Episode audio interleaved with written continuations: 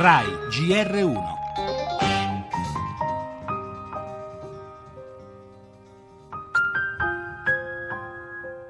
Non ce la facevo a rientrare in quella classe così ho deciso di farla finita. E quanto avrebbe detto la ragazzina a un vicino, il primo a soccorrerla dopo essersi lanciata dalla finestra di casa. La vittima innanzitutto è messa alla berlina non di fronte a pochi ragazzi, poche ragazze, un piccolo pubblico, ma un pubblico multimediale. Entrano in uno stato di depressione, di allontanamento da quelle che sono le relazioni sociali e quindi anche purtroppo il rischio di tentato suicidio. Ho fatto quattro anni di scuole medie, sono stati davvero degli anni difficili, calcio alle cartelle, eh, in classe e anche fuori dalla scuola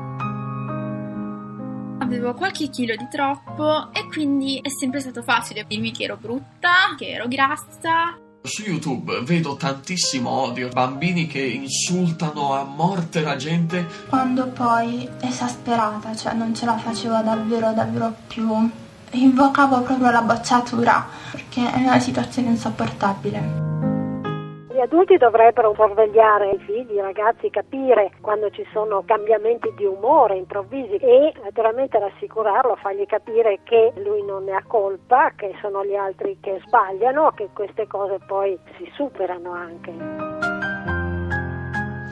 Dalla banale presa in giro all'offesa più o meno pesante, dai calci alla cartella agli schiaffi, materiali ma anche virtuali, perché come ha sottolineato Luca Bernardo, direttore di un centro specializzato proprio in bullismo, sono questi ultimi a volte a provocare gli effetti più devastanti. Complici la rete, i social network, le foto disponibili sui telefonini, che finiscono per amplificare a dismisura un fenomeno sempre più violento, precoce e diffuso. Il caso della dodicenne di Pordenone è solo l'ultimo episodio. Cambiano le vittime, disabili, adolescenti, bambini timidi, cambiano gli aggressori, i classici bulletti, ma anche insospettabili ragazzini per bene. A non cambiare è la gravità della violenza e gli effetti a volte insanabili che comporta.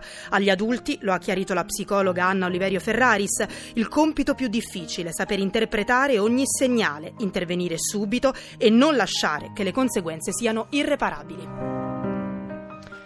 Le altre notizie, in primo piano il caso banche, ieri il crollo per Montepaschi, la Consob teme un'offensiva degli speculatori e annuncia un'indagine.